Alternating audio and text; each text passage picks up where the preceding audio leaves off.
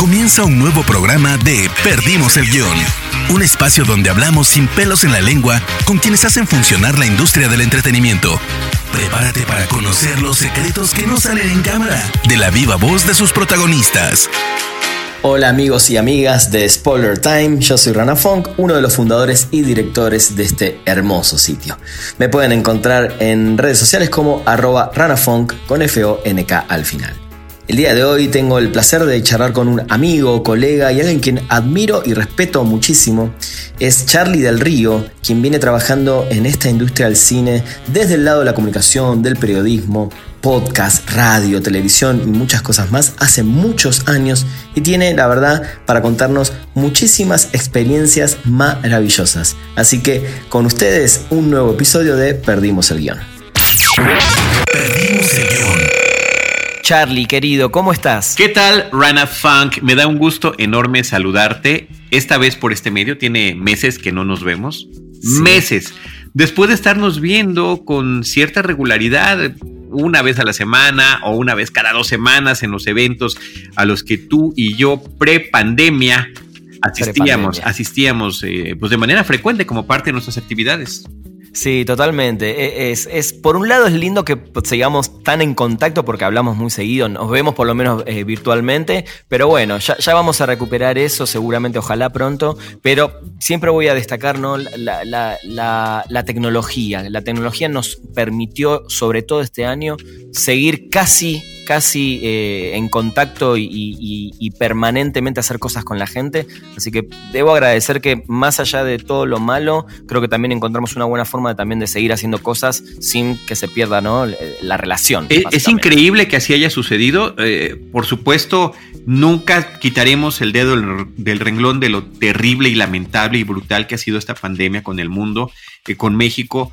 Eh, pero ciertamente hemos descubierto otras cosas o reaprovechado otras que teníamos a la mano y que no usábamos tanto. Entonces estoy completamente de acuerdo contigo. Sí, hemos seguido en comunicación, pero además a través de las actividades que realizamos eh, eh, de comunicación, pues hemos, las hemos aprovechado aún mejor.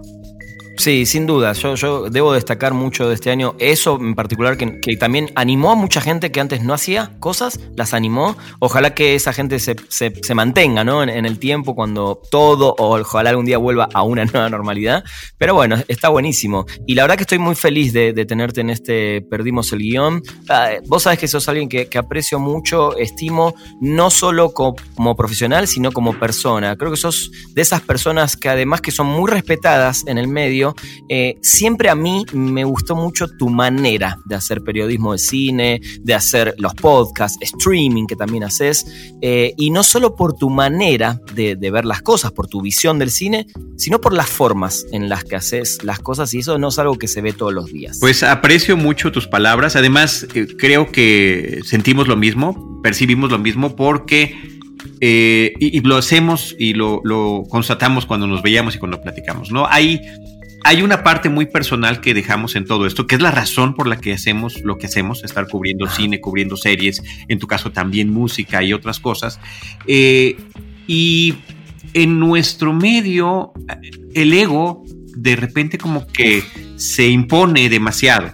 Es, es un tema que a mí eh, me ha costado trabajo a lo largo de los años y justamente yo he encontrado en el camino amigos como tú que eh, dejamos ese tipo de cosas a un lado, ¿no? Entonces, te agradezco, los sentimientos son recíprocos y, y te aprecio mucho tus palabras.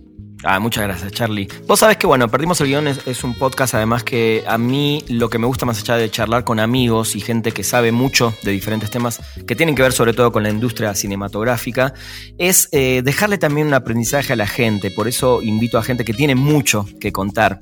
Y, me gustaría irme a tu niñez, Charlie. ¿En qué tipo de familia creciste y, y dónde empieza a surgir este amor por el cine? Eh, yo soy el típico clase mediero urbano de aquí de la Ciudad de México. Eh, crecí además en un multifamiliar enorme.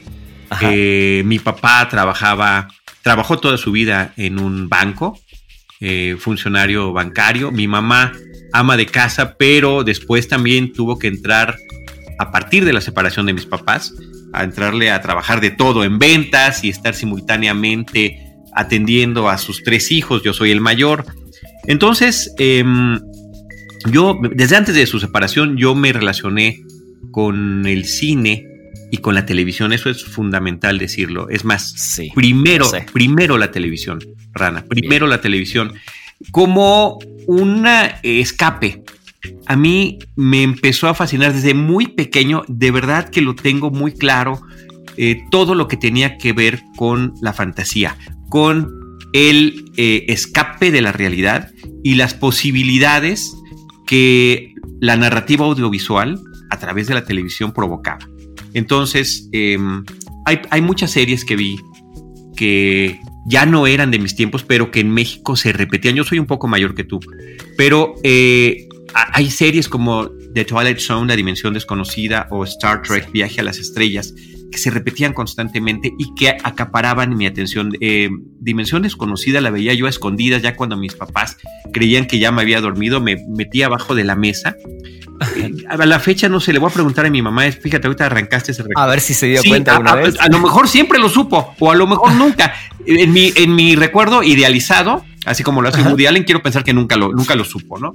Que andaba yo ya escondidito viendo, ah, temeroso, no, no de que me cacharan, temeroso de lo que pasaba en la pantalla, porque eran historias tremendas las de Twilight Zone en blanco y negro. Y en el caso de Star Trek, la posibilidad del viaje espacial, eh, de conocer nuevas formas, de apreciar todas las expresiones de vida y de inteligencia y de sensibilidad cultural y artística que sin querer eh, me iban preparando, ¿no? Para todo lo que yo eh, finalmente desarrollaría en cuestión de gustos.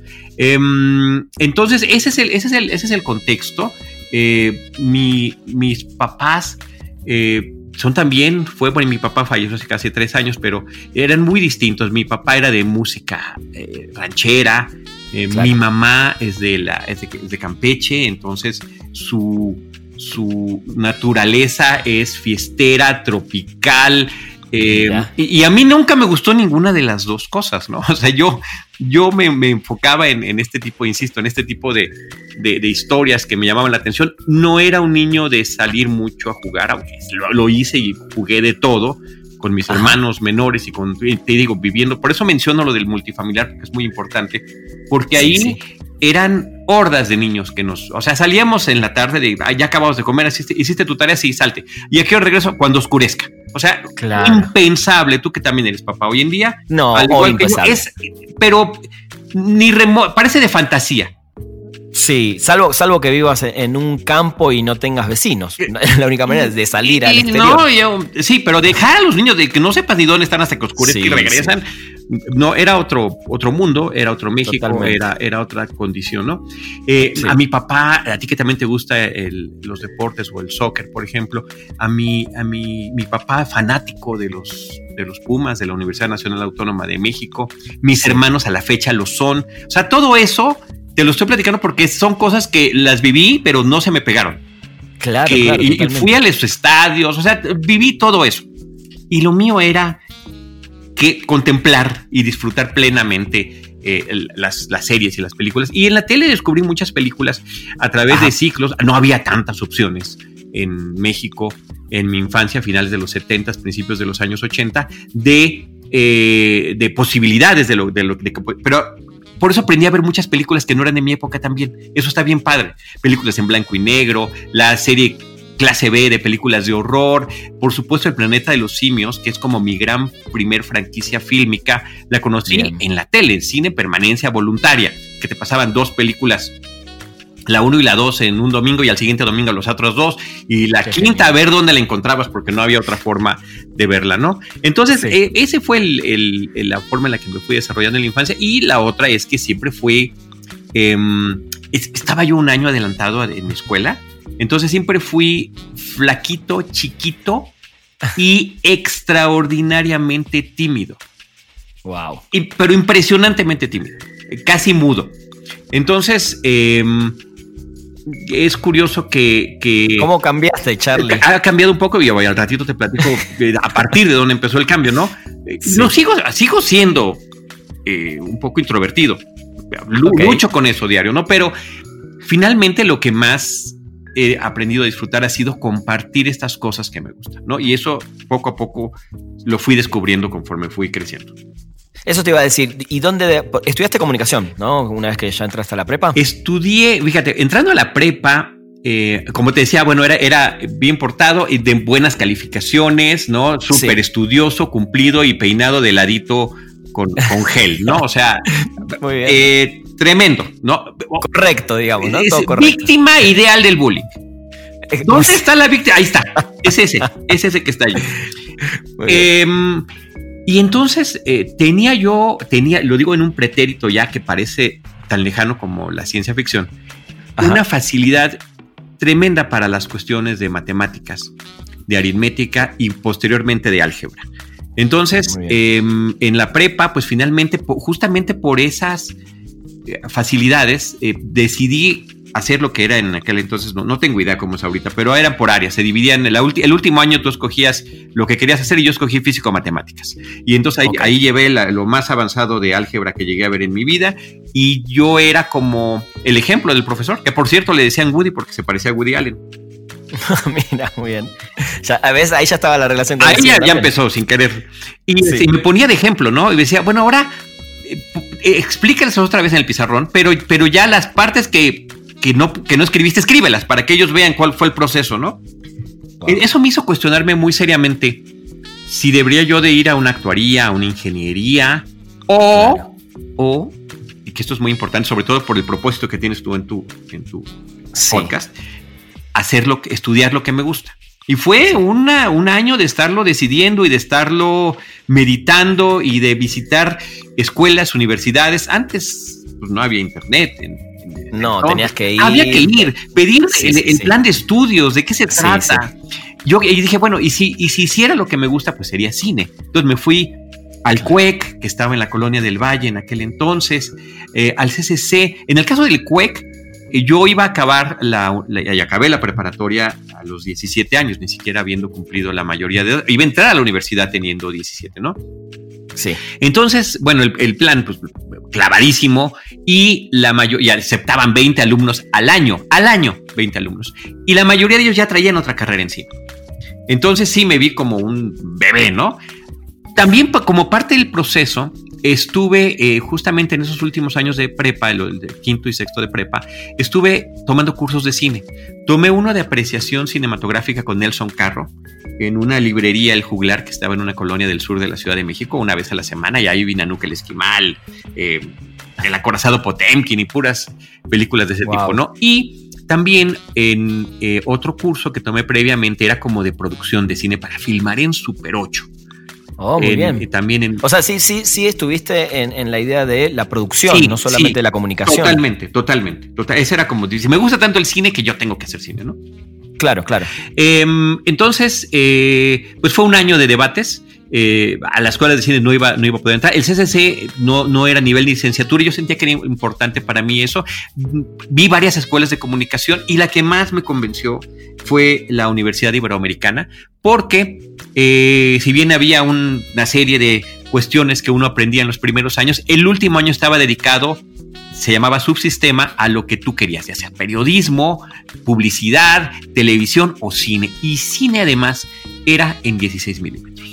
Y era todo el proceso. Entonces, al final de cuentas, y esa fue creo que una decisión fundamental, con todo el apoyo de mis papás, a pesar de que siempre la situación económica no era la mejor, eh, sí fue, sí fue definitivo que, que pude con, su apoyo decidirme, ¿no? Pero fue un año de dudas existenciales muy fuertes. Me eh, imagino. Y, además, espérame, además te decía lo de la televisión, pero también sí. en el cine, cuando vi Star Wars en el cine, así explotó mi cabeza, mi cerebro. Eh, y películas como Tiburón, películas como Close Encounters of the Third Kind, Alien, todo ese cine que me alimentaba y menos finales de los 70s y principios de los 80s, eh, todo lo de Spielberg, ¿no? Sí, sí. Decía yo, esto, esto es lo que quiero. Ah, Sabes que tenemos en ese sentido em, una historia bastante similar, si bien yo sí tengo un par de años menos que vos, no muchos, eh, pero también yo cuando crecí, para mí el cine de ciencia ficción eh, siempre voy a decir que es mi favorito, aunque amo los dramas y un montón de otros géneros más. Pero también, ¿no? Crecí con, con, Star Wars, con las películas de Spielberg, y en la tele me pasó algo puntual que es B Invasión Extraterrestre. Ah, sí, cómo no que cuando en Argentina se estrenó yo tenía seis años o siete, entre seis y siete, me acuerdo perfecto porque iba al primer grado o al segundo grado ¿no? del colegio, pero mis papás sí me dejaban verla, esa fue la gran diferencia, creo que en ese sentido yo sí tuve como mis papás nunca fueron de, ah, no, si ve esto no se va a querer salir a matar marcianos, ¿no? básicamente. Pero, pero sí también crecí con eso y, creo que mi amor por el cine definitivamente tiene que ver con, lo, irreal, la fantasía, con esos sueños que en la vida real jamás los viviría de alguna Claro, a mí me encanta un, un eh, de los primeros pósters que salieron de Superman, la película original. Claro, bueno, ahí tenés. Decía, decía el póster, creerás que un hombre puede volar. Ese podría ser el, el, título del libro sobre mi amor al cine. Que, que, me imagino que ya lo tenés en mente, ¿no? No, se me acaba de ocurrir ahorita. Deberías, deberías. Y esa historia que me acabas de decir que todavía no le preguntaste a tu mamá, eh, es una historia con la que deberías empezar ese libro. Sí, estaría bueno. una o charla si, o, si no, una serie en podcast. Y ahorita que mencionaste Vi, Invasión Extraterrestre, creo que algo que hay que también destacar es el valor de la miniserie, que ahorita siento que el público de plataformas, el público del 2020, de estos años, de estos últimos años, como que está redescubriendo, ay, miniseries, qué concepto tan increíble. No, no, no, las miniseries ya Ah, sí, claro. O sea, ya llevaban, ah, llevan mucho tiempo realizándose, ¿no? Pero tuvieron también en los 80 tuvieron una época de auge muy grande. Y, sí, claro, el auto fantástico, Brigada A, bueno. No, no, pero no, no, pero la miniserie, la que empieza y termina. La primera parte ah, de, claro, claro. de, de mm, eh, como, como raíces, como Roots, por ejemplo, ¿no? Que es una. También. Aquí estoy volteando a ver mi colección de películas, ahí la tengo en DVD, ¿no? Wow. Eh, eh, porque Invasión Extraterrestre empezó como miniserie, ya después la hicieron serie semanal, ¿no? Pero cuando tú tienes una historia contenida de seis, de, puede ser, por ejemplo, eh, em, It, la primera It de los 80 fue miniserie, en dos episodios. Había de dos, de tres, de seis, ¿no? Eh, de ocho episodios, cuando mucho. Pero me encantaba porque era como una película larguísima. Tal cual. Pero que concluía. Tal cual. De hecho, esa, es la gran diferencia en B de la segunda temporada, que son episodios que empiezan y terminan. si bien tienen una continuidad, pero empiezan y terminan. La otra era una historia completa. era la historia de la semana, ¿no? Exactamente. Y, esa continuidad me parece que le daba a B un nivel superior en esa que fue su primera etapa. Claro, después viene el éxito, entonces, ah, no, tenemos que hacerlo ya a la semana, ¿no? Como Queen's Gambit, que está ahorita reciente. es una miniserie. Y ojalá termine así. Que ya no le muevan. Ojalá. Y ya no le mueva. Pero bueno. Bueno, ok. Sí, el factor económico a veces pesa demasiado y sobre todo en estos tiempos donde la batalla es tremenda. Perdimos el guion. Me interesa ahora saber, eh, Charlie, digo, bueno, estudiaste ahí, eh, te metiste un poco más en el mundo del cine. ¿Cuáles fueron los primeros pasitos para entrar ya en la industria, para escribir, para un medio, para, para hablar en la tele, para meterte en la radio? Faltaba mucho tiempo para eso, pero mucho tiempo, ¿eh? eh fíjate que que en los últimos años de la carrera hice todavía, hice mi, hice cortometraje en 16 milímetros. ¿Lo tenés todavía? Eh, tengo la, la, lata, la tengo perdida, gracias a mi adorada esposa, porque me esconde todo. O sea, yo soy, yo soy hoarder, soy acumulador. Entonces, he luchado con te, Te entiendo, te entiendo perfectamente. Y ella tira todo, todo. O sea, es un, papelito. No, ese papelito para mí no sabes qué significa. Entonces, bueno, ha tenido que haber un equilibrio en nuestros muchísimos años de relación, un matrimonio y un hijo de 10 años de por medio.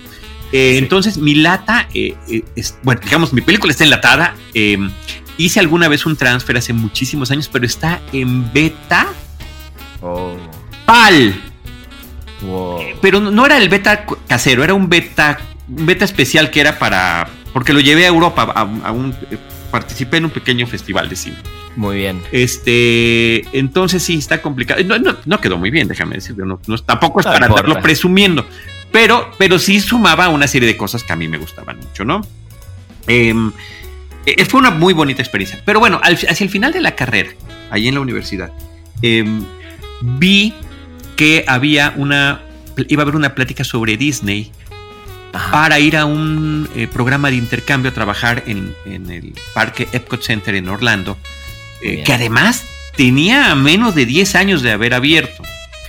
Eh, en el pabellón de México, ¿no? Como representante cultural. Y bueno, pues al final de cuentas me colé a la plática, eh, hubo, hubo la charla, después hubo entrevistas y quedé entre los seis participantes de, mi universidad que nos pudimos ir ese año, ¿no? O sea, fue una experiencia increíble.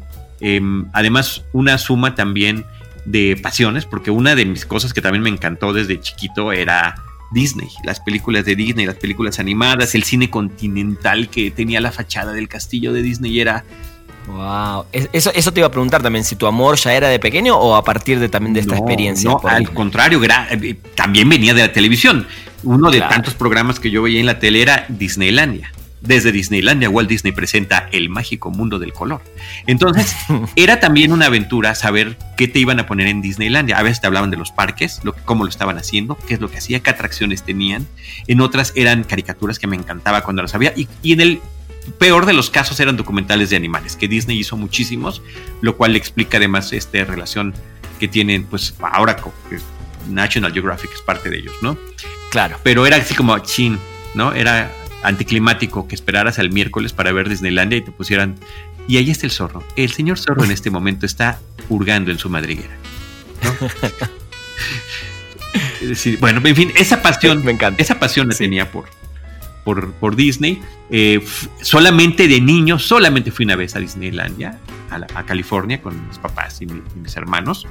Sí. Solamente hubo uno, bueno, fue brutal, ¿no? Eh, y además, eh, también en ese viaje empezó mi colección de muñequitos de Star Wars. Oh, eh, que finalmente se convirtió en una eh, en un hobby muy bonito de coleccionar juguetes de película. Eh, coleccioné muchos, ¿no? Tengo muchas cosas que quiero y que, adoro mucho. Esa colección terminó en el momento en el que nació mi hijo, porque entonces ya cambiaron las prioridades. Sí. Pero la sigo teniendo. Sigo teniendo mis, mis cositas y me encanta. ¿Y de vez en cuando compras algo? Ocasional, sí, sí, claro, ocasionalmente, sí, sí, es, es inevitable, ¿no? Pero, pero también como papá lo sabes, tú ves, ya no ves cosas para ti tanto como antes. Es distinto, claro, ¿no? claro. Cambian las prioridades. Sí, sí. Pero sí, sí tienes razón, por supuesto que sí. Pero también le compras cosas a tu ah, hijo que, podrían ser, que podrían ser para vos. Trato, ha sido muy complicado. sí, bueno, muchísimas, muchísimas. Ahorita estamos, estoy clavadísimo fomentando, porque también tengo un amor por los cómics muy importante. Ah, muy bien. Y eh, lo, lo, abandoné hace muchos años, pero se lo heredé a mi hermano menor, que es exactamente de tu mismo año, y, a, eh, y ahorita un poquito le está interesando el tema de los cómics a mi hijo. Entonces está saliendo, esto va a parecer anuncio y no lo es, ¿no? Es un dato curioso. Está saliendo ahorita en los puestos de revistas una colección de Salvat de Marvel, que está recopilando series importantes de los diferentes cómics, de su historia, de, de, de Spider-Man, de Uncanny X-Men, de Daredevil, de Hulk, de todos. Son, creo que van a ser 60. Están saliendo cada 15 días. Y pues los estamos, son su colección, pero pues es de él y mía, ¿no? O sea. Qué bien, me encanta. Eh, y, está padre que le empiece a interesar, pero aunque no le ha interesado todo lo que yo quisiera que le interesara, pero él está descubriendo su camino y, de repente se cruzan los nuestros, ¿no? Entonces, bueno, eso es otra parte del proceso. Eh, entonces, Disney sí dijo, era mi oportunidad de regresar a Disney trabajando y pues la, disfruté muchísimo, ¿no? Eh, fue una gran experiencia. El inglés que había aprendido en la escuela, el fortalecerlo. Eh, y con esto lo que quiero decir para, para la gente que, te escucha es que todas esas cosas que uno, por las que tiene pasión, no sabes en qué momento te van a ser de utilidad. Estoy de acuerdo. ¿No? Y, en ese, eh, perdón, Charlie, de esa experiencia, ahora, ahora pasaremos también allá al, trabajo del cine en sí. ¿Qué, aprendizajes tuviste que, inclusive hoy siguen siendo importantes en, tu vida profesional y en tu vida personal? ¿Cómo qué, por ejemplo? De, Disney, ¿no? ah, de Disney, ¿no? Bueno, de Disney, todo, todo, todo, todo, de Disney, todo. Además tomé un, eh, como era parte de un intercambio académico, era la experiencia de trabajo y también había un curso que tomar, eh, un seminario, duró 10 clases, era 10 sábados, creo que eran 3 horas a, cada sábado que teníamos, pero era de producción en estudio. ¿no? Entonces, ah, estuvo bien padre estar estudiando un seminario de producción en estudio en Disney cuando eh, el parque que estaban por abrir o abriendo ya en aquel entonces, el de eh, que ahora se llama Hollywood Studios, en su momento se llamó Disney MGM, pretendía ser también un set de filmación de, programas de películas y de anuncios que la gente podía estar visitando. Claro. era, entonces en eso estaba enfocado el curso. Entonces eso fue muy importante. La, en, términos de, de, empresa, pues obviamente el servicio al cliente, la magia, por supuesto, la magia de la fantasía que tú como empleado de un parque debes de dar, que no te dicen empleado, eres un host, eres un anfitrión, le tienes que dar a los que no son clientes, son los guests, son los invitados. Creo que habla mucho. Era una filosofía eh, de, de trabajo y de atención con la que empato de manera muy natural con la forma en la que fui forjado, ¿no? También en la educación familiar, ¿no? Saludar, eh, ser amable, ser atento, ¿no? Cero prepotencia, y como que todo eso se suma, se suma muy padre. Más el tema, por supuesto, de todo lo, de todo el detrás de cámaras, que termina de siendo, en este caso detrás de un parque hay una producción prácticamente cinematográfica, ¿no? De hecho, así empezaron los parques. Cuando Disney, eh, Walter Disney quiso hacer Disneylandia, él tuvo que recurrir a la gente con la que había trabajado en las películas, diseñadores de arte, de producción, animadores, o sea, eh, sin duda. Entonces sí fue como, como cuando visitar Nueva York se vuelve visitar un set de cine, un set vivo, porque lo has visto en películas y lo has visto en series toda la vida. Sí, yo siempre digo eso, cuando estás en Nueva York es poder filmar una película en cada esquina de Es una película, y, la gente son extras, son los extras perfectos. Tal, cual. Los, los obreros, que gritan, que están los policías, sus uniformes, todo. Bueno, entonces, igual con Disney, que estás viendo todo eso y tener la oportunidad, primero, de seguir disfrutando el parque o los parques.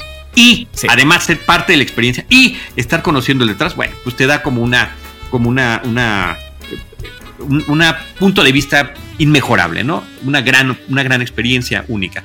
Y, em, y eso, eso me parece que fue fundamental en esa experiencia, viviendo con gente de otros países, trabajando con gente de otros países, en otro país, porque todos los demás, eh, había 11 países representados, entonces había 11 nacionalidades con las que uno estaba conviviendo, más la gente de todo el mundo que visita los parques. Fue la que me fue sacando de mi de, ser tan introvertido. Fue el primer un paso decisivo para, para esa parte, porque pues el que no habla Dios no lo oye y, poder expresarte y manifestarlo eh, fue, yo regresé de ese viaje cambiado, sin duda, después de siete meses. ¿Y ahí cómo siguió tu vida? Ahí eh, regresé, terminé la carrera y eh, que además el estatus en Disney es de representante cultural, ¿no? Estás representando a tu país, eh, hablas de tu país, ese es parte del trabajo. regresé y pues bueno, por situaciones de, tipo familiar era imprescindible acabando la carrera ingresar a trabajar de inmediato, ¿no? Em, entonces empecé a buscar trabajo en, compañías de, publicidad, agencias. Y pues bueno, yo estaba chico, tenía 21 años. Em, al principio decían, no, pues puedes empezar, pero sin pago. Como que en todos lados decían, sí, pero empieza. Y yo no podía darme ese lujo, ¿no? Claro. Entonces, eh, finalmente, justamente a través de la familia, empecé a trabajar en. Eh, vaya, por ese contacto, no por ese vínculo, hubo una posibilidad eh, que solicité y que afortunadamente fui aceptado para trabajar en la representación de Campeche, del estado de Campeche. Entonces, de alguna forma, esa parte de representación cultural ahí se, la he continuado, ¿no? A lo largo de muchísimo tiempo, que me ha permitido además estar en contacto con, con el estado originario de mi, de mi familia, Em, conocer muchísimo sobre él y en este caso eh, ver cuestiones de promoción artística, de promoción cultural, de promoción turística, que ha sido bien interesante y extraordinariamente diverso, ¿no? Pero pues estaba el tema del gusanito del cine, ¿no? Entonces, claro. Eh, aquí sí yo, justamente por estas razones, eh, en mucho tiempo, pues, de repente, digamos que abandoné un poco el sueño, seguía yo viendo películas, seguía yo viendo, escuchaba programas de radio. Me gané en un, en un programa de radio un viaje a Los Ángeles, contestando preguntas de cine por teléfono. Okay. Y el viaje era para ir a la premiere de The Wild Wild West con Will Smith, Salma Hayek y demás a Los Ángeles. Em, fui el único ganador de México. Eh, ahí nos juntamos con ganadores de todas partes del mundo, de Australia, de Inglaterra, etcétera nos llevaron a la alfombra roja, convivimos con los artistas a su paso. La película, eh, lástima, ¿no? Prometía mucho, prometía mucho, pero se quedó exageradamente corta. Además, la serie original en la que está basada, yo la veía. Eh, sí, sí, me imaginé, te iba a preguntar. Sí, sí, yo no la veía, ni, ni la vi nunca. Pero también fui con mucha expectativa a ver esa película al cine y dije, no, ¿qué pasó acá? Eh, pasó algo horrible, o sea, de verdad que Es, impensable. Wild Wild West o El Salvaje Salvaje Oeste, que debería de haber sido el título original, tenía uno de los mejores títulos. A mí siempre me... Tenemos podcasts en Cinemanet donde hemos hablado de, las, de los, de, los... cómo le cambian, cómo le hemos cambiado los títulos a las películas, pero de verdad que este es uno de los más ingeniosos. La serie televisiva se llamaba eh, Espías con Espuelas. Ah, que me parece una, una joya de título creativo, ¿no? La, cacofonía, el, ingenio, porque además eran espías, o sea, era, fíjate, hubo un boom que a mi papá le encantaban las películas de western y hubo un boom de televisión en los 60 sobre westerns. El Gran Chaparral, Bonanza, explotaron. mi mamá era fan, fan, fan mi papá de Bonanza. Mi papá, bueno, Bonanza y, pues, también le gustaba el cine bélico y, combate, con Big Morrow era fundamental, ¿no? Ah, Pero espías con espuelas em, y después hubo, gracias a James Bond, un boom a finales de los 60 y principios de los 70 de series de espías. Entonces, sí. Wild Wild West combinó las dos cosas y estos eran dos agentes del gobierno en la época del oeste que fungían como espías. Sí. Eh, espías con espuelas, ¿no? O sea, amo ese título, amo ese título. Eh, la música era genial, a ti que te encanta la música. Toda la música de eh, los temas con los que iniciaban las series en aquel entonces eran maravillosos. Sí, maravillosos, maravillosos, maravillosos. Y pasaban cosas absurdas y ridículas que no tenían caso. Por ejemplo, llegaban a ver un documento, una carta incriminadora, ¿no? Le están leyendo y de repente la carta solita se quema. Y, volteaba uno a ver el otro, pero con una naturalidad total. Decía, combustión instantánea de acción retardada. Madre santa, combustión instantánea de acción retardada, ¿no? O sea, lo que pasaba en Misión Imposible cuando le daban las misiones, al, protagonista se quedaba corto con esta combustión instantánea de acción retardada de la época del oeste, ¿no? Bueno, entonces en México ni siquiera le conservaron a la película el título original. Veníamos con un director que era Barry Sonnenfeld que ya había hecho eh, Men in Black con Will Smith y que había sido una cosa increíble. Sí, eh, ¿no? super éxito. Eh, Kenneth Branagh, Kevin Klein. Will Smith, por supuesto. Había una expectativa enorme por ver esa película y qué, qué manera de desparramarse. Totalmente. Pero bueno, eh, el chiste es que eh, el boleto al final de cuentas no te lo da, ya, cosas que ya sabemos ahora, no te lo da la, radio, te lo da la distribuidora de la película. Era una película de Warner Brothers. En México, Warner Brothers en aquel entonces era la distribuidora Videocine, era Videocine Warner. Mira. Entonces ahí conocí al, al, a la persona que trabajaba en, en Videocine Warner, Gerardo Pérez Hermeño con quien platiqué, le, empecé a platicar de cine y cuando fui por mis boletos y nos quedamos charlando mucho tiempo. Después le dije, oye, ¿qué quieres? ¿Qué te traigo de Los Ángeles? Me dice, tráeme una foto de Salma Hayek. Bueno, le tomé la foto a Salma, quedó padrísima. Lo fui a ver después del viaje. O sea, como que hubo un tema como de, como de amistad, ¿no? Como de eh, identificación, de empatía. Eh, y él me empezó a invitar sin ser yo nada, más que un tipo que se ganó un, un premio, me empezó a invitar a las funciones de prensa y en las funciones de prensa, en una de las funciones de prensa, que era de otro título horrible que le pusieron una película, le pusieron Mi novio atómico, Blast from the Past, con Brendan Fraser, que me parece genial la película. ya sé, sí, sí, ya sé cuál es. Mil veces mejor que Wild Wild West. Sí, sí, sí, sí. Este, acabando la, la función de prensa, hubo un cóctel y pues me senté con él a platicar, a seguir platicando de la película. Y venía otras personas y se ponían a platicar con él. Uno de ellos se sentó y, yo seguía platicando de Alien y de esto y del otro, pero yo como, como platico las cosas en el podcast que tú ya lo has escuchado. Sí, claro, claro, sí. Y cuando se despidió esta persona, me dijo, oye, ¿y no te gustaría hablar de cine en radio? Yo no sabía quién era, ¿no? Él se llama Luis Carrasco, es productor de un programa de cine en radio que se llama Sinergis, que eh, además de los más antiguos, en ese momento Sinergis estaba en el Instituto Mexicano de la Radio. Y digamos que yo empecé a dobletear ahí con ellos, a apoyar eh, un poquito en, en promociones, ¿no? A, hacer promociones en, para el programa, a juntarme con ellos los sábados, que el programa se transmitía los sábados en la mañana. Y a partir de esa relación, poquito a poquito, pues me fui metiendo hasta, hasta llegar a ser conductor del programa. Eh, entonces, él es el primero, Rana Funk, de las personas que yo considero mentores, que he tenido, que he tenido varios a lo largo de mi trayectoria como comunicador, que yo estudié comunicación pensando en que yo iba a ser realizador. También hay que reconocer cuando uno no tiene todo el, pues las condiciones para realizar algo, pero sí una pasión muy grande por compartir lo que me gusta. Creo que creo que acabas de decir también algo fundamental, ¿no? A veces nos cuesta darnos cuenta de que por más que algo nos guste mucho o querramos, quizás nos faltan ciertas cosas y no está mal. Creo que la gente tiene que aceptar que para ciertas cosas, por más que le gusten, por lo menos de manera profesional, no los puede llegar a realizar. Sí. Eh, para mí eso es, un, es, es, es algo clave, me parece, en mucha gente que a ver, entiendo y no quiero que, quede mal, entiendo la insistencia y el tratar y el darle para adelante, pero creo que también, a ver, me pasó con la música, digo, yo soy baterista y toqué muchísimos años de mi vida y giré por Argentina, por México, por Colombia, eh, pero también llegó un momento y me di cuenta, no porque no sea bueno, porque definitivamente ese no era mi, mi futuro, digamos, y puedo seguir tocando y grabar discos y juntarme, pero no me dediqué a eso porque me di cuenta a tiempo que lo mío iba por otro lado. Hay que reconocer Ahora, tampoco hay que dejar de insistir. Es un balance muy difícil. Exacto, exactamente. Es un balance muy complicado.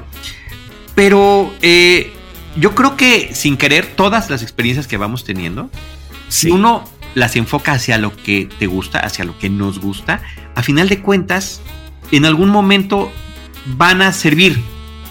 Totalmente. van a funcionar. Eh, mira, a mí me funcionó y, es así, Charlie. Yo era eh, el vocero de mi banda yo era el baterista, pero era el que iba, daba las notas, eh, hacía las entrevistas, eh, fungí como manager también un tiempo y todo eso me llevó a que hoy sepa hacer una entrevista o me guste, por lo menos me, divierta y me entretenga y viva del mundo del entretenimiento desde otro lado, ¿no? Pero eh, es así tal cual como lo acabas de decir. Sí, y también uno sabe reconocer, ¿no? Saber reconocer. Entonces sí, él fue uno de estos primeros mentores, el, fundamental, porque fue el que me regresó a, algo que yo tenía y que pues finalmente termina haciendo lo que me gusta, que es compartirlo.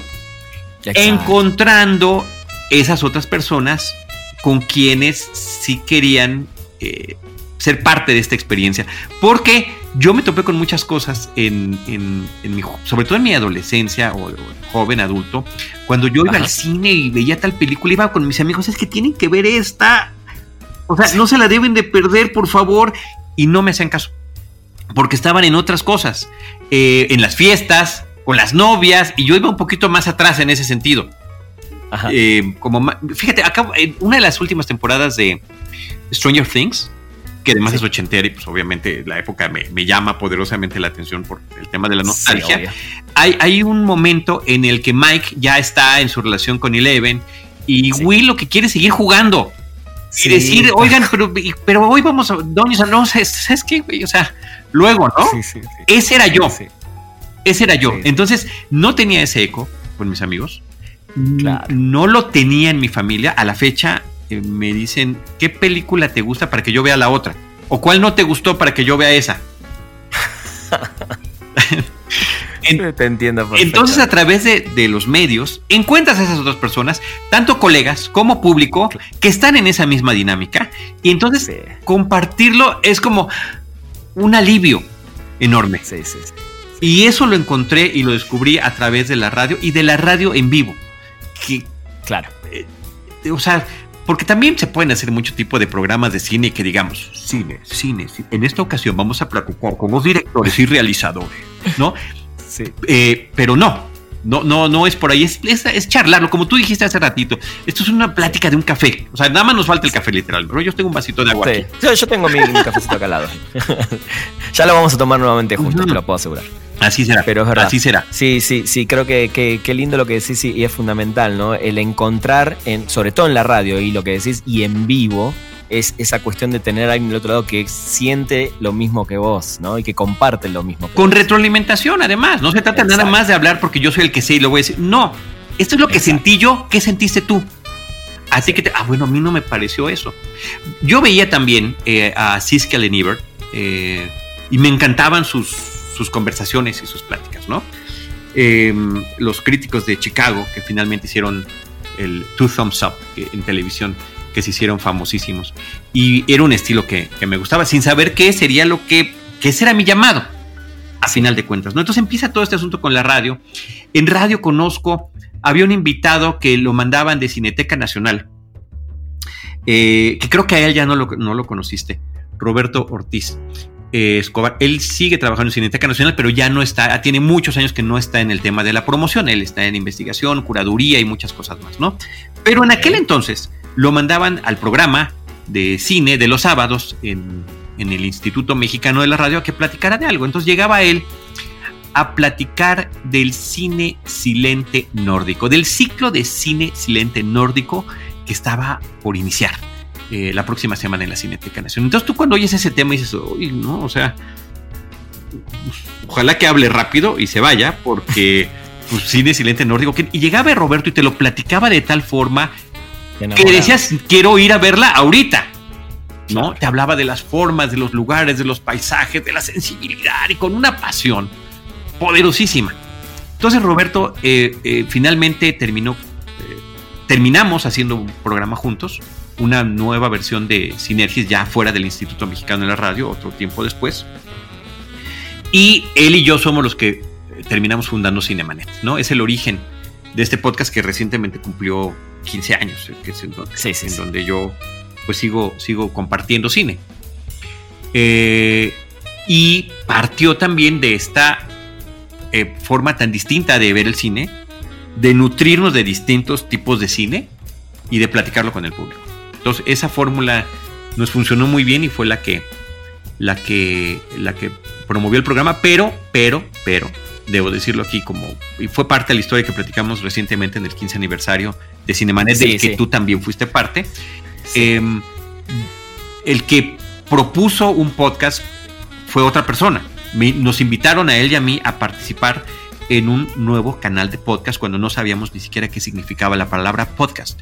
Después de haber salido de radio por diferentes razones en diferentes momentos, ¿no? Porque sí seguía haciendo radio en vivo, eso, ese era como lo que me gustaba, hablando de cine, ¿no? En, en, Grupo Asir, en Grupo Monitor, eh, y siempre pasaba algo, ¿no? A cambio de administración, trono al grupo, temas ajenos que hacían que se terminara el programa. Entonces llega este productor que se llama Edgar Luna, hoy es mi mejor amigo, mi compadre, y, fue mi siguiente mentor, que fue el que dijo, vamos a hacer un canal para que la gente lo siga escuchando así. ¿Y cómo va a ser eso? En Internet. Yo me, deprimí cuando me dijo Internet. ¿Quién, ¿Quién diablos nos va a escuchar por Internet?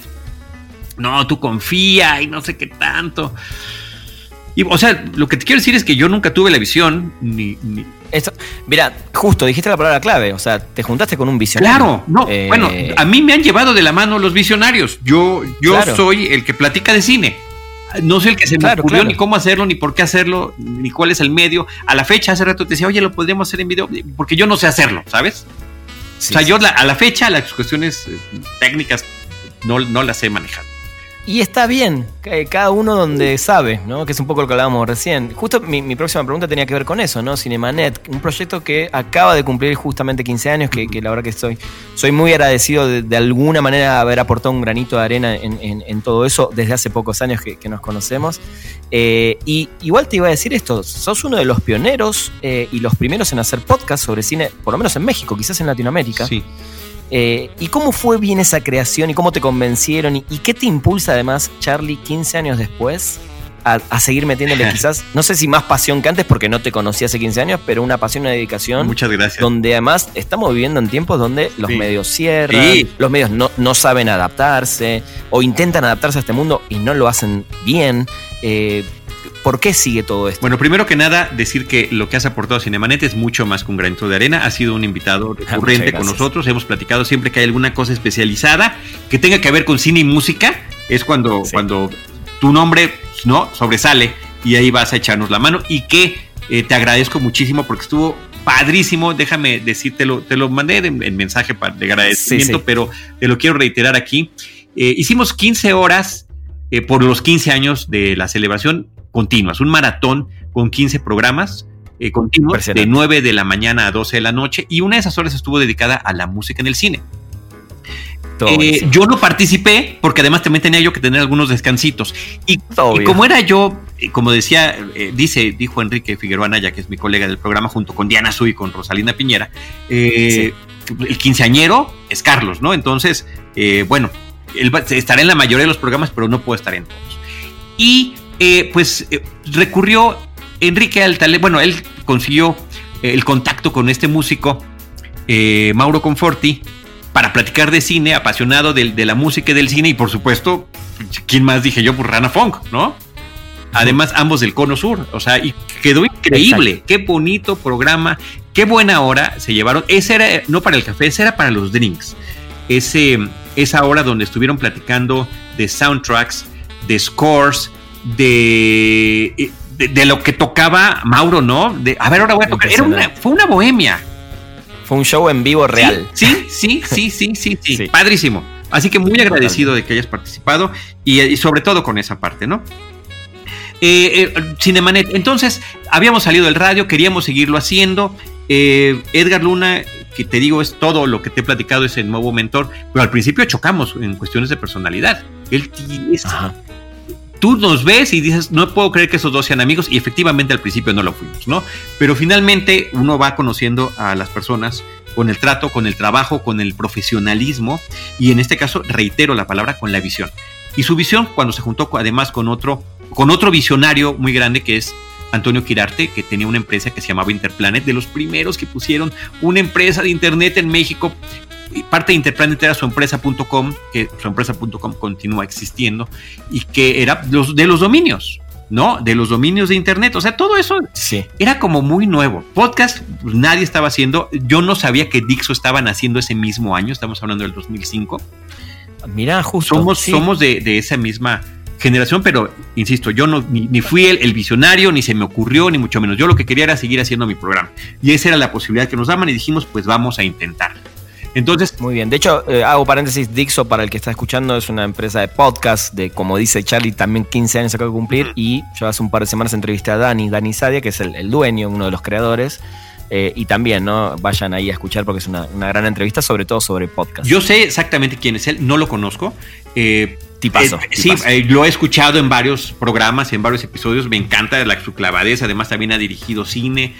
sí, este, sí y bueno, él lleva el, podcast de, entre los podcasts que estaba de Dixo, está Filmsteria, ¿no? Que sí. antes era dos tipos de cuidado, con Alejandro Alemán y ahora con Josué Corro y Penny Oliva y, Ale Castro, ¿no? Entonces, sí, eh, no, que, la voy a escuchar, por supuesto que la voy, a escuchar con mucho interés. Entonces, en ese año, y él te dará seguramente, eh, porque ellos recurrieron a mucha gente de radio, pero que eran así las figuras de radio, ¿no? Que, incursionaban en el podcast. Y nosotros éramos los que estamos súper clavados, ¿no? Gente de historia, para programas sobre historia, sobre testigos del crimen, que fue uno de los que recordamos en esta ocasión, criminalística y psicología. Em, que además hoy está tan de moda, ¿no? El tema del true crime. Sí, sí, bueno, eh, eh, mil cosas que, que se... De hecho, Testigos del Crimen fue mucho más exitoso con el público que en términos de descargas y de cariño que Cinemanet, ¿no? Aunque, aunque el nuestro era como eh, lo que querían es que fuera como el programa insignia, porque pues ya tenía un, ciertos antecedentes, al menos por parte de sus conductores en este tema. Entonces eh, nos invitan a esa aventura, grabábamos sin saber si nos iban a escuchar, si nos iban a descargar, cómo le iba a hacer la gente, o sea, cómo se lo enseña a mis papás, ¿no? O sea, cómo, hmm. esto que hago ahora, cómo lo van a poder ellos, este, ellos ver. Por ejemplo, ¿no? En ese, hasta en ese tipo de cosas pensabas.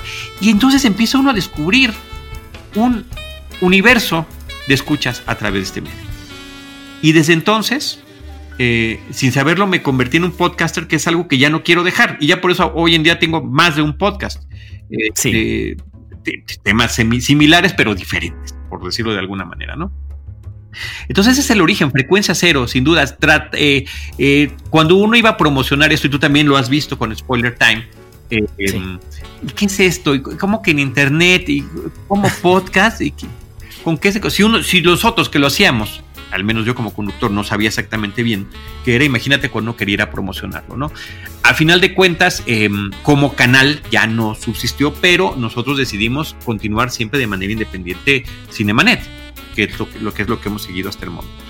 Y Cinemanet fue abriendo al mismo tiempo otras puertas. Hubo posibilidad de regresar como tal, como Cinemanet, a a radio, regresamos a Limer a otra estación, a Horizonte 107.9 FM. Conocimos a gente valiosísima que también nos acompañaron en el, en el especial, eh, con quienes seguimos compartiendo cine y muchas otras cosas y amistades. Y, eh, y fue una nueva etapa de Cinemanet en radio eh, que duró un par de años, hasta que una vez más terminó. Pero al salir, descubrimos que los públicos de radio y los públicos de podcast eran distintos, o sea, no se afectaba ni descargas ni nada. De hecho, las descargas siempre fueron aumentando y el número de gente que nos escuchaba también. Ah, pero, pero lo que sí debo decir es que justamente la gente de radio en sus eh, interacciones en vivo, cuando llamaban al programa, ¿por qué no tienen Facebook? ¿Por qué no tienen Twitter? Eh, ¿Por qué no hacen eso? Yo Facebook, Twitter, y pues me metí a... Yo soy el que a la fecha he, manejado esas redes. No, no, no sé de redes, soy el community manager, pero sin saberlo. ¿No? Como Benito Juárez, ¿no? Autodidacta, este, y sin tiempo para hacerlo, pero hace lo que se puede y es lo que le ha dado gracias a ese impulso, a esa interacción, a esa retroalimentación del público que existen esas redes que también son hoy en día valiosísimas para lo que seguimos haciendo y para lo que seguimos compartiendo. Regresando a mi mamá, mi mamá me ve en Facebook, ahora que hacemos los programas grabados por la pandemia y que además los hacemos en video. Me imagino. Sí, sí. Entonces, eh, se ha sido una serie de, empujones. Y Cinemanet lo escuchó un productor de televisión que llevaba un programa de entretenimiento. Entonces, un día nos llaman a, teníamos un correo de voz en frecuencia cero. Y entonces me dice el productor Abel Cobos, oye, dejaron un mensaje, un, tal Germán del Olmo que dice que es de un canal que se llama Efecto TV. Yo nunca había escuchado de Efecto TV en mi vida y, que pues que si vamos a una junta, yo digo, uy, qué raro, o sea, eh, hasta con sospecha, ¿y dónde es? Pues en el centro, ¿no? Es en, el edificio del Universal, imagínate nada más, frente a Excelsior. Este, ahí estaba las instalaciones de Efecto TV, pues ahí vamos, digo, vamos todos, ¿no? Con Paulina Villavicencio, que también era la productora, con Abel y con Roberto Ortiz. Y llegamos y conocemos a Germán del Olmo, nos platica que, pues él quería eh, meter contenido de cine, pero no quería irse con la gente que todo el mundo conocía. Entonces él empezó a escuchar podcasts. Dijo, vamos a ver qué hay, qué hay en podcast. Y nos descubren podcast.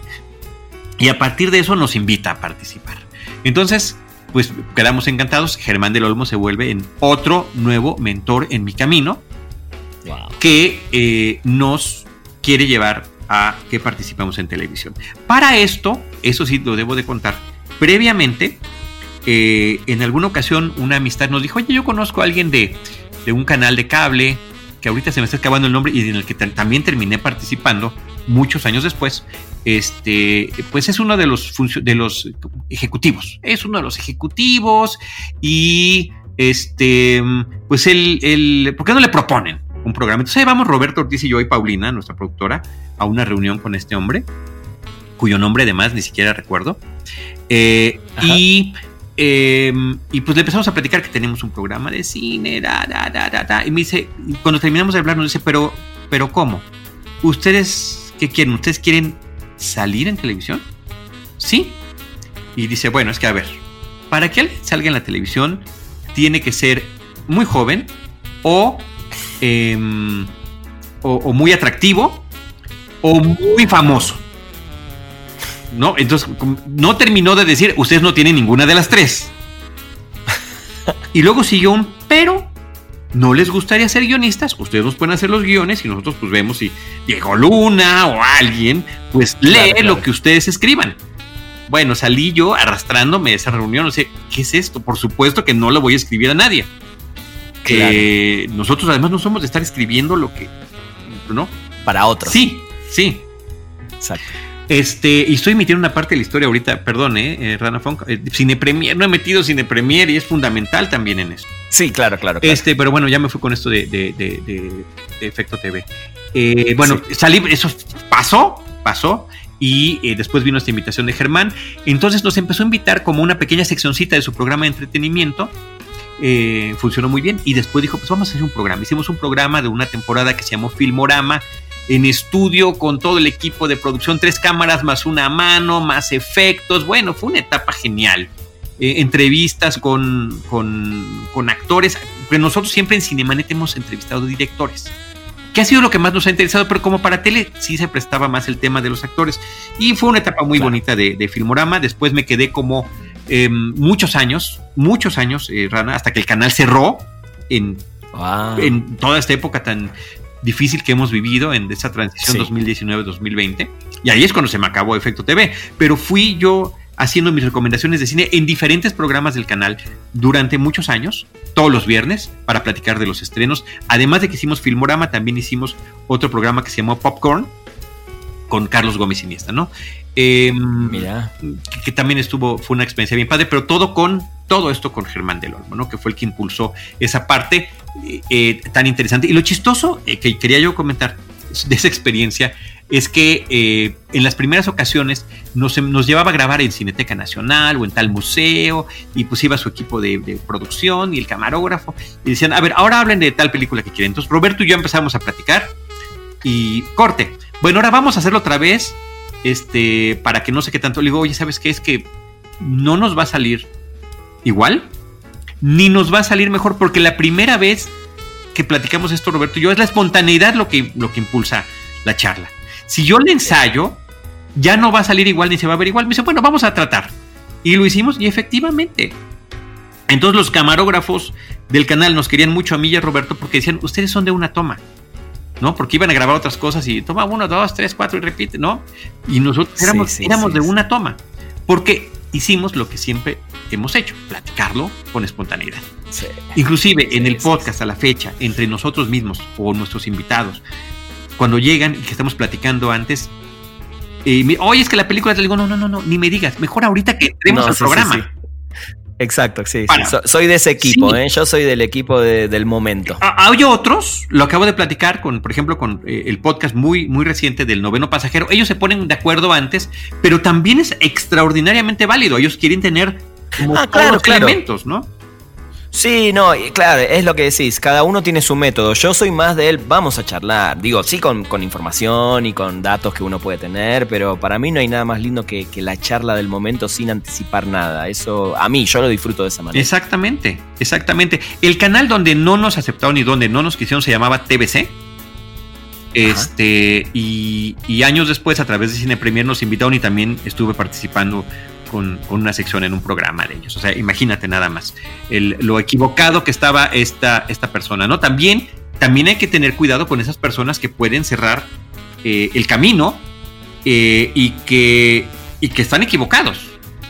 Sí, o, o que te pueden decir casos, eh, ca- perdón, te pueden decir cosas y sobre todo esto es importante para, para los chicos que recién empiezan, ¿no? Que, que no- tampoco permitan que, que porque alguien te dijo, no, vos para esto no servís, eh, se desanimen, ¿no? Exactamente. Perdimos el guion. Charlie, eh, sos, sos de esos eh, eh, amigos y en este caso entrevistados que podría estar horas y horas hablando. Obviamente nos vamos a deber seguramente más programas, pero quiero ir cerrando la charla y, y- y- y sí dejando pendientes porque además tengo muchas más preguntas para hacerte que no te las voy a poder hacer hoy. Pero quiero, quiero cerrar antes de hacerte la última pregunta que le hago a todos. Eh, quiero que me des tu opinión de lo que está pasando hoy en la industria del cine. No, no solo eh, con la llegada en estos últimos años, una llegada tremendamente fuerte de los servicios de streaming, sino también con todo lo que pasó de la pandemia y sigue pasando y todavía sabemos que, que tenemos varios meses más por delante. Sí, todo un Eh, año. Esta, por lo menos, ¿no? Ujú. Eh, y estas decisiones que fueron tomando este año, algunas aceleradas, algunas impulsadas por la pandemia, de los servicios de streaming, de estrenar sus películas también a la vez en servicios de streaming. Eh, ¿Cuánto crees que todo esto va a afectar a la larga a esta industria, a las cadenas exhibidoras y a las pequeñas No, es- productoras independientes? Está tremendo este, este tema. Es, es tremendo, es brutal, diría yo. Nada más déjame decirte algo antes, porque no me quiero ir sin Sí. mencionarlo. Eh, el tema de Cine Premier es muy importante para mí. Sí, sí, claro, claro. Eh, estando en radio, uno de los, de los en Sinergis, en el Instituto Mexicano de Radio, pre-Cinemanet, antes de Cinemanet, de que Cinemanet estuviera inclusive en el panorama, eh, uno de los chicos que trabajaba con nosotros, que colaboran en Sinergis, también en la semana eh, trabajaba en Cine Premier. Y nos decía, ¿por qué no contactan y hacen algo con el con uno de los editores, con el editor de la revista, Eduardo Scheffler. Bueno, lo invitamos, platicamos, quedamos de hacer una pequeña columna eh, en, mensualmente en la revista y ellos una pequeña sección para anunciar los números nuevos, pero eso se convirtió en una colaboración que a la fecha sigo teniendo con la revista. Rana, eh, eh, gracias al impulso, un nuevo mentor, Eduardo Scheffler, y Carlos Gómez Iniesta, por supuesto, que además decían, a, Carlos, del, a Charlie del Río le gusta James Bond, mandémonos la cobertura de James Bond, está con el planeta de los simios. O sea, e, ese, esa visión también de, ellos como editores, de que la gente especialista en ciertos temas es el que cubriera las cosas, y no el que quería viajar para ver el set de James Bond. Exacto. ¿Sabes? Y por eso, fundamental. y a pesar de que han cambiado los equipos, eh, siempre ha sido un, eh, han sido equipos muy profesionales. Hoy lo lleva Iván Morales, que también eh, me ha impulsado mucho y con, el que llevo el podcast de Seinfeld un episodio a la vez, ¿no? Entonces, esa parte, ¿no? Insisto, estos mentores que fui encontrando en el camino han sido fundamentales para esto. Eh, lo que tiene que ver con, el, con, la pandemia y el, y el cine, pues es, es impresionante porque justamente lo que nos gusta, que es reunirnos en este templo a ver películas, un montón de desconocidos en masa, es lo que no se puede hacer. Y como industria me parece que es un golpe brutal. En primero, para la producción, lo que significa que pues, la gente ya no se puede besar, no se pueden abrazar. O sea, cada vez que veo una película o, una serie donde la gente está abrazando, besando o están muchos juntos, digo, esto es del pasado. Esto es. Totalmente. Ya son películas. Ya te suena, te suena raro. Son películas de época, ¿no? Son películas de otra época. Entonces, todo se está El tema de la exhibición me parece que está. Como estos complejos que se abarrotaban semana tras semana fines de semana, sobre todo, en, ciudades tan grandes como la nuestra, pues están hoy vacíos, ¿no? se va de poquito en poquito. Es, está muy, muy, muy terrible la situación. Ojalá que logren aguantar, eh, que está difícil, ¿no? Pero este. Ese es el tema. Como te decía yo, todo el 2021, para ver qué es lo que pasa y de qué manera vamos reactivando o regresando todo esto. ¿no? El compartir la plática, ¿no? El, café o la cena después de la película, o comer y después nos vamos al cine, pues eh, son rituales sociales que se pierden. Y ciertamente, em, pues también el tema de la cobertura, ¿no? Eh, ¿Qué, es lo que vemos? Y ya, sobre todo en esa primera etapa que cuando cerraron los cines, pues ahora vemos lo de las plataformas, que las plataformas ya estaban. Y antes de las plataformas, los canales de paga, lo, que ha generado canales como HBO, por ejemplo, de producciones originales que te obligaban a estar contratando ese tipo de servicios y que después eh, no surgieron esas otras plataformas como Netflix, Amazon. Yo hasta menciono, claro, video, o sea, Disney Plus, todo, todas suman. Y las que especializadas, filme latino con cine mexicano, plataforma cine con cine de arte, todas suman, movie por supuesto. Entonces, em, yo, yo que crecí viendo mucho cine en la casa, eh, creo que estamos en una época increíble para ver todo lo que quieras sin tener que salir. Claro, nunca, jamás, jamás se comparará la experiencia de verlo con la pantalla gigante en ese templo, en ese espacio, ¿no? Eh, todo lo que hay alrededor de ver una película en el cine. Pero, para saber de películas y de series, tienes más de lo que jamás se hubiera imaginado la gente a la mano. El tema es discernir. No puede uno ver todo. Y creo que tú y yo, semana con Senam, Diana Sud, ¿no? Todos los que estamos en esto. Tratamos de, decirle a la gente, por lo menos encaminarlos. pero además, que antes de encaminarlos a ellos, ¿cómo nos encaminamos nosotros? Bueno, sí, sí, sí, sí. ¿Con quién voy a hacer la apuesta y decir, sí, me voy a comprometer con esta nueva serie? Oh, no estuvo tan buena. O sea, y entonces ya perdí no sé cuántas horas cuando pude haber visto otra cosa. Ese ensayo y error es, lo que compartimos con el público, ¿no? Sí, la, la oferta es, es tremenda la cantidad de oferta que hay, es verdad, es verdad. Pero bueno, está muy bien, Charlie. La verdad que me, encantó esta, esta charla y, te comprometo a, a, seguirla porque me quedaron muchas cosas. Pero todos los programas los cerramos preguntándole a los invitados la pregunta más, más, más difícil de todas, sobre todo para los cinéfilos y seriéfilos, obviamente, en tu caso. Y te voy a pedir que me digas dos películas y dos series que todo el mundo debería ver. Mm. Em, sí, es bueno. Es que es muy chistoso porque uno tiene películas favoritas de toda la vida, pero que van cambiando eh, o vas encontrando otras, ¿no? Star Wars, la primera, lo que ahora es el episodio 4, para mí es fundamental en, esta historia. Pero, pero ya más grande, em, descubrí la ironía, el, la, la, la, eh, la autocrítica el sentido del humor, la tragedia y el amor en Woody Allen.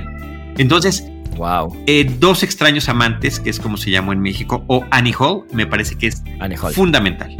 Fundamental.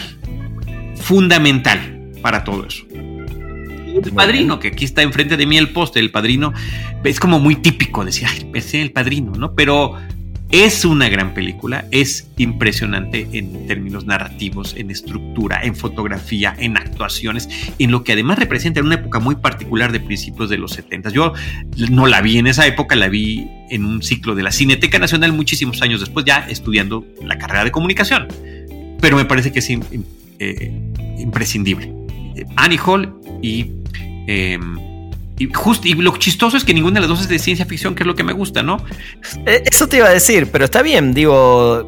Creo que lo de la ciencia ficción nos pega por otro lado, pero creo que al, al también recomendar este tipo de películas que recomendás, estás yendo un poco más allá también. Sí, bueno, y, oye, y Blade Runner, por supuesto, pero... Ahí está, ahí Sí, metiste, ya, ya lo metí, ya lo metí. Pero si bien. son dos, es Annie Hall y, y The Godfather. No, está bien. Te, te la acepto la de porque creo que es fundamental también para, para todo el ejercicio de cine de ciencia Sí, ficción. completamente. Y dos series, Charlie. Eh, pues también me voy hacia el pasado. Ahí sí es al pasado remoto, porque tampoco fueron de mi época. O sea, por supuesto que no. Pero Twilight Zone, la serie original, a pesar de que ha tenido eh, nuevas versiones en los 80s, en el 2000 y ahora en, este dos- en esta segunda década, de los, o sea, ya van cuatro versiones Sí. diferentes. La original de Rod Serling, cada una es como si fuera una película contenida, con producción fílmica. Sí, claro, otro tipo de actuaciones. Fue de finales de los 50 y principios de los 60 pero es una clase magistral de creatividad narrativa, eh, de historias que te daban la vuelta de tuerca que no te esperabas jamás y que apelan a todos los sentidos. Twilight Zone me parece que es una de esas series fundamentales y Star Trek. Star Trek, la serie original, sí se ven chafas los vestuarios y los efectos, pero las historias que trae de fondo, muy cerebrales, como les decían en su momento, a la gente no le gusta eso. Ajá. No, son y hablan sobre un optimismo hacia el futuro que nos sigue siendo muy necesario. Se quejaba, Wow. Star Trek se quejaba, al igual que Twilight Zone, criticaban las cosas del momento, la posibilidad de la aniqui- la autoaniquilación del hombre, el racismo, el Sí. fascismo, eh, los prejuicios. Qué triste que todavía sigamos igual, siguen Sí, igual de vigentes. Claro, cada vez hay más voces y hay más movimientos y hay que seguir siempre en la lucha, pero estos dos programas me parecen fundamentales. Me encantó. Me encantó la recomendación. Charlie, qué, qué, qué placer. Eh, sentí además que estaba con vos ahí sentado como cuando nos sentamos a, a grabar Cinemanet. Sí, yo también. Me invitas a tu podcast. Nos falta nada más que el estar juntos y tener, como decimos, el cafecito al lado. Pero bueno, ya habrá chance, espero que pronto. Y, y- y- y- y qué bueno, en serio, por aceptar esta No, se fue rapidísimo el tiempo, qué horrible. Sí, sí, por eso y te, te juro que, me- que, eh, tengo mi Word siempre acá al lado y me quedan un montón de cosas. Pero bueno, la, la idea es que también cuando est- están tan buenas entre- estas entrevistas, tener una segunda parte. Siempre hay algo para A decir. tus órdenes siempre. Muchas gracias. Por favor, Charlie, te mando un abrazo Y muchas felicidades por todo lo que estás haciendo, porque tampoco sé a qué hora te da tiempo de hacer todo lo que estás haciendo y de manejar redes sociales y de coleccionar discos. Bueno, si te cuento la historia de mis viniles originales, te pones a llorar. Pero hoy está- Mira, mira, te voy, a- voy a aprovechar este final eh, para anunciar que el año que viene tengo pensado justamente hacer un programa que, que vaya más de la mano de la música, eh, pero con gente, hablando con compositores, con coleccionistas. Así que te voy a invitar a uno de esos también para que me cuentes también toda tu historia que tenga que ver con vinilos, música y, y- y temas relacionados más de mi, coleccionismo. mi- mi historia del vinil es trágica, pero sí, este, muy melómano y con algunos grupos en particular que adoro mucho. Lo sé. Charlie, te mando un abrazo enorme. Grandísimo para ti también. Muchas gracias. Gente, esto fue un nuevo episodio de Perdimos el Guión. Nos encontramos la semana que viene. Llegamos al final de Perdimos el Guión. Gracias por acompañarnos y no te pierdas un nuevo programa cada martes, donde hablaremos sin pelos en la lengua con quienes hacen funcionar la industria del entretenimiento. Perdimos el Guión.